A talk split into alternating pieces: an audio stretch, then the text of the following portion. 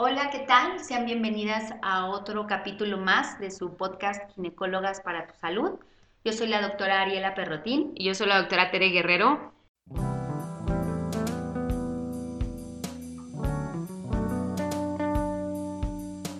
El día de hoy decidimos tocar un tema que es bastante extenso.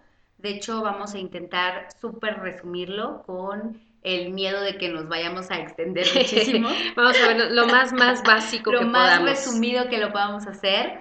Es una condición llamada endometriosis y prácticamente lo que queremos lograr con esto es que ustedes empiecen a conocer términos médicos que en muchas ocasiones se los nombramos, les decimos que puede ser un diagnóstico diferencial de lo que ustedes nos platican. Entonces, para que vayan con un poquito más de información, sobre esto que es más bien como una condición más que una enfermedad. Cuéntanos, Tere, ¿qué les dirías tú que es una endometriosis? Bueno, vamos a empezar por la definición. ¿Qué es la endometriosis? Ya en otro podcast les hemos hablado un poquito acerca del funcionamiento del ciclo menstrual y en esa, en esa ocasión les hablábamos acerca del tejido endometrial, del endometrio, que es la capa interna de la matriz, que es la que va creciendo a lo largo del ciclo y que al darse la menstruación pues se desprende y es lo que tenemos como el sangrado menstrual. Esto es importante para entender qué es la endometriosis. La endometriosis es la presencia de este tejido endometrial o de este endometrio fuera de la cavidad uterina. Es decir, en ocasiones este tejido endometrial, que normalmente debería estar únicamente adentro de la matriz en el interior, puede estar en el exterior del útero y se puede ir a cualquier lugar y con cualquier lugar me digo literalmente a cualquier lugar del cuerpo fuera del útero. Entonces quedémonos con que la endometriosis es la presencia de tejido endometrial fuera del útero. Ya hablando un poquito de propiamente qué pasa cuando este tejido está fuera del útero, pues ya les vamos a hablar ahorita acerca de cuáles son los síntomas que se presentan cuando ustedes tienen este tejido endometrial fuera del útero. Creo que esta es una de estas condiciones que no tenemos ni idea, ¿no? De por qué pasa. Solo eh, tenemos teorías, ¿verdad? Teorías, exacto. justo eso iba, ¿no? Que como, ¿por qué sucede? Y tenemos tres, cuatro teorías que cada año se hacen congresos enteros de la endometriosis y se han llegado a discutir cuál se quita, cuál se pone. Importante que sepan que, que no tenemos todas las respuestas en esta condición.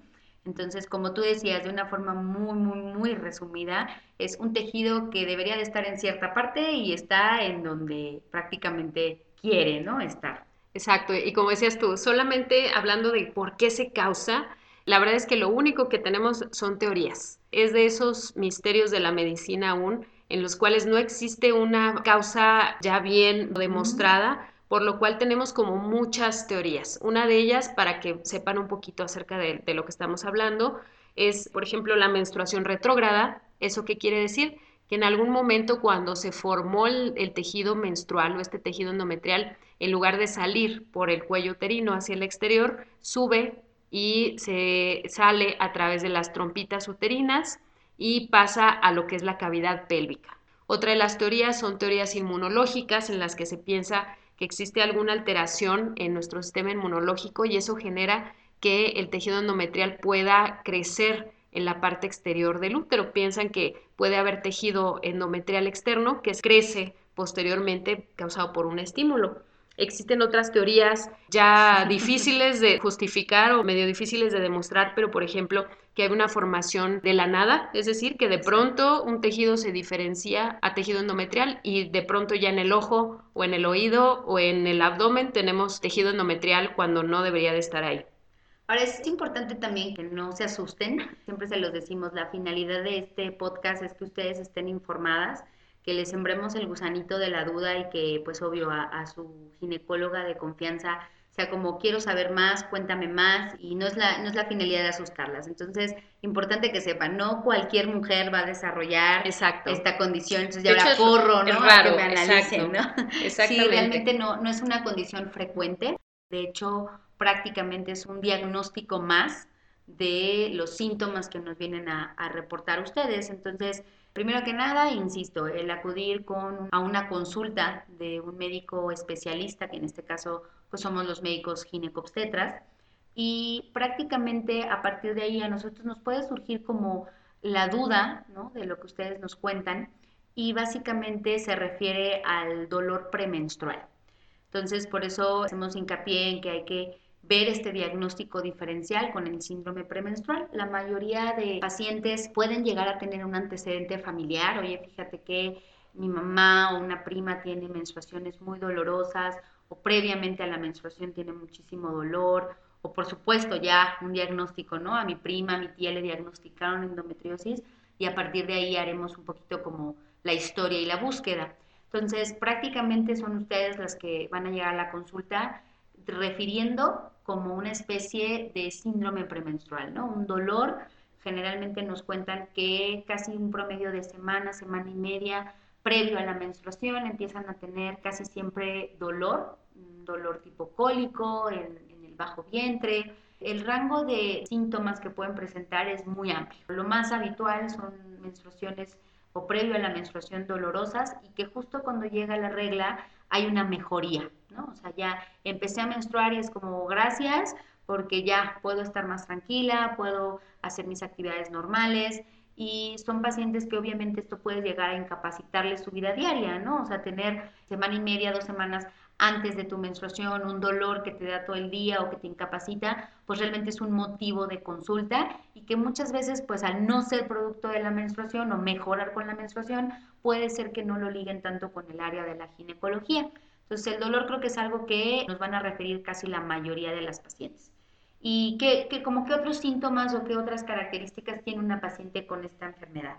Yo creo que ampliando un poquito esta parte del dolor, otra de las cosas que nos hace sospechar el diagnóstico de endometriosis es la evolución de este dolor. Una de las cosas que más nos refieren en la consulta a las pacientes que presentan endometriosis es que el dolor premenstrual que ya mencionaba Sari va aumentando cada vez más. Es decir, empiezan a tener un aumento progresivo de este dolor con el paso de los años. Y son pacientes que nos comentan, oye, es que yo a los 13 años, 14 años, tenía cólicos bien leves y ahorita tengo que pedir un día de trabajo porque, porque no puedo ir a trabajar, porque no me puedo levantar de la cama. Entonces la evolución es algo importante porque si bien es cierto que hay pacientes que desde la menarca, desde su primera menstruación presentan cólicos y pueden ser cólicos moderados a severos, este cuadro que va aumentando progresivamente sí nos hace sospechar en que pudiera ser una, una endometriosis y no precisamente un síndrome premenstrual.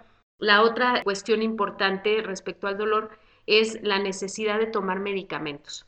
Una paciente que toma dos, tres medicamentos para quitarse el dolor es un dolor que ya nos habla que es moderado a grave. Por ejemplo, pacientes que nos dicen, bueno, yo antes me tomaba una pastillita de tal medicamento para los cólicos, pero actualmente me tengo que tomar tres y desde hace ya tres o cuatro meses ya no me sirven y entonces tengo que tomar un analgésico más fuerte y entonces en lugar de tomarme uno al día, me estoy tomando tres o cuatro analgésicos al día y con eso solamente calman el dolor, porque muchas veces nos dicen pues del 10 de dolor, de 10 de 10, pues ahora me duele un 9 o un 8, es decir, me duele lo, lo mínimo indispensable para poder ir a trabajar o tomo los medicamentos y me siento con la mínimo de fuerza para poder salir y hacer mis actividades. Esto siempre es un foco rojo en la consulta cuando nos hablan de este patrón de dolor. Y bueno, otro de los síntomas que desafortunadamente son síntomas ya tardíos en el caso de la endometriosis es la infertilidad.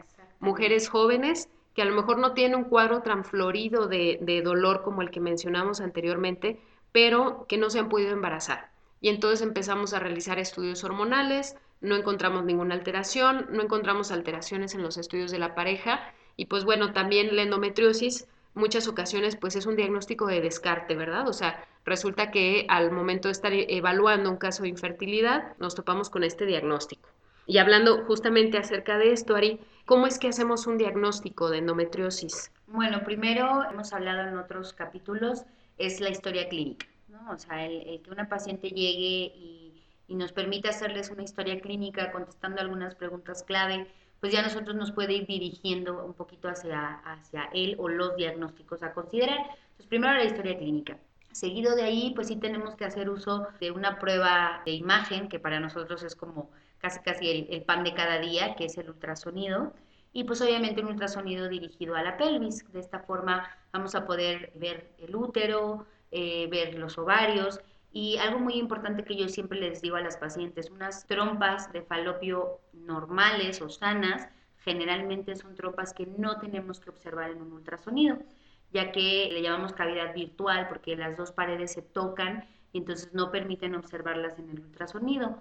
Es decir, cuando hay algo en el interior de esas trompas, agua, sangre, pus o un embarazo, es cuando las vamos a poder observar. Entonces, en efecto, ver que estas trompas no las podamos observar y a nivel de los ovarios, esta condición puede llegar a generar una cosa que llamamos endometriomas, que son literal quistes o bolsitas que tienen como una cápsula que están en el interior llenas de un líquido que es bastante espeso, incluso hasta también se les llama quistes de chocolate, porque en el momento en el que los, los operamos o se rompen estos quistes, el material que sueltan literal, literal parece pues como una sustancia espesa de, de color café. Tal cual como chocolate. Como chocolate. Entonces, por medio del ultrasonido vamos a poder observar si hay estos quistes de endometriosis o si hay alguna otra alteración a nivel de las trompas. Existe también un elemento en sangre, les llamamos marcadores tumorales, no, se asusten tampoco, no quiere decir que es un tumor, quiere decir simplemente un proceso de inflamación. El llamado con siglas CA y el número 125 es un, valor que nos dice que hay un proceso de inflamación generalmente a nivel de la pelvis que va muy ligado a una endometriosis. Ahora, no quiere decir que sea 125 positivo o elevado, ya estoy diagnosticada y ya mi pronóstico es malísimo. Exacto, son, son predictores. Este tipo de marcadores son predictores de ciertos diagnósticos, no necesariamente cáncer, porque muchas veces pasa que se lo solicitamos a alguna paciente y se espanta porque ya piensa que tiene cáncer, ¿verdad? y pues no, simplemente son, son estudios auxiliares que nos ayudan y nos dan información bien valiosa respecto a, este tipo de diagnósticos. Por último, el, ahora sí que llamamos el gol estándar o, la prueba final o el proceso final para que a una paciente que sospechamos de endometriosis, que hemos dado tratamiento, que eso por supuesto lo trataremos en otro tema porque ya esta ya se extendió un poco. Una vez que demos algún tratamiento y no mejora, o por supuesto tengamos quistes muy grandes o problemas de infertilidad, pues es el realizar una cirugía. Y hoy en día tenemos la ventaja de hacer cirugías que llamamos de mínima invasión, como se han escuchado es la vía laparoscópica, y de esta forma pues podemos entrar a su pelvis, analizar, valorar y en ocasiones tratar, es decir, quemar estos implantes, quemar estos foquitos de endometriosis a nivel de la pelvis y pues obviamente retirar los quistes para que de esta forma pues digamos el dolor, el malestar o incluso muchas de las veces apoyar en el tratamiento de fertilidad se puede hacer por parte de, de la cirugía. Y bueno, prácticamente creo que es lo que queríamos tocar. No sé si tú quieras platicarles un poquito más de algún tema en específico de la endometriosis. Pues sobre todo lo que ya habíamos hablado en temas anteriores acerca del síndrome premenstrual, que no normalicen el dolor, por favor, o sea, no normalicen el dolor que presentan en cada menstruación. Si están viendo cambios en el patrón de este dolor, si están viendo cambios en, los síntomas que presentan. Ya lo vimos, la endometriosis no es algo fácil de diagnosticar, de hecho, en ocasiones es, un diagnóstico tardío, desafortunadamente. ¿Por qué? Porque en ocasiones no vemos este tipo de endometriomas como los que mencionabas, Ari. En ocasiones no, no tienen un cuadro tan florido de dolor o en ocasiones la paciente no está buscando embarazarse y por lo tanto no tenemos como una pauta importante con la cual eh, podemos hacer el diagnóstico de manera temprana. Sin embargo, pues bueno, tenemos muchas herramientas para poderlo hacer y también tenemos muchas opciones terapéuticas. No es aquí la, la, intención hablarles de todos los tratamientos, pero como ya lo decía Sari, muchas veces en el mismo diagnóstico, en el mismo momento que hacemos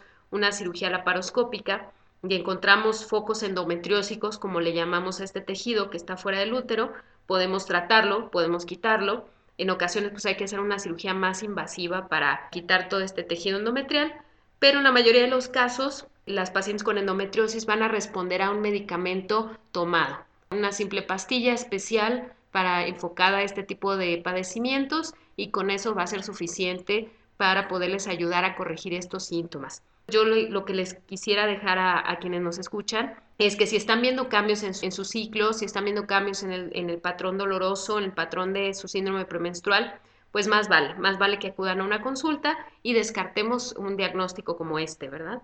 Sí, yo, yo de mi parte lo que les dejaría es que, bueno, si obvio nunca habías escuchado hablar de esta condición y te identificas con alguno de los síntomas, vale la pena el platicarlo con tu ginecóloga. Si lamentablemente ya este es tu diagnóstico o si estás en vías de eh, ver si es que es tu diagnóstico la endometriosis, pues la verdad es que tenemos la ventaja de que hoy en día hay muchísimos protocolos que se están haciendo en cuanto a tratamiento, eh, obviamente para, para, mejorar los síntomas que presentes, dolor, si tu caso es infertilidad. Ya hoy en día la, la, medicina en ese aspecto pues sí está avanzando. Entonces, si ese es tu diagnóstico, pues la verdad es hay mucho por venir para la resolución de, de esta condición. Entonces, pues este es el tema de hoy. Les dejamos muchísima información. Prometemos que volveremos a tocarlo en un futuro mediano, pero es que es un tema muy, muy extenso. Así es, y si tienen cualquier duda o cualquier pregunta respecto al tema, pues no duden en dejarlo ahí en nuestras redes sociales o pónganse en contacto con nosotros a nuestro correo electrónico gmail.com Podemos recibir ahí cualquier duda, cualquier aclaración, cualquier comentario acerca de nuestro podcast ideas también, si tienen algún tema en especial que quieran que hablemos, también con mucho gusto lo podemos valorar y lo podemos hacer en un, en un podcast en un futuro. Pues nos vemos en el próximo, sería todo por ahora. Muchas gracias. Cuídense, chao.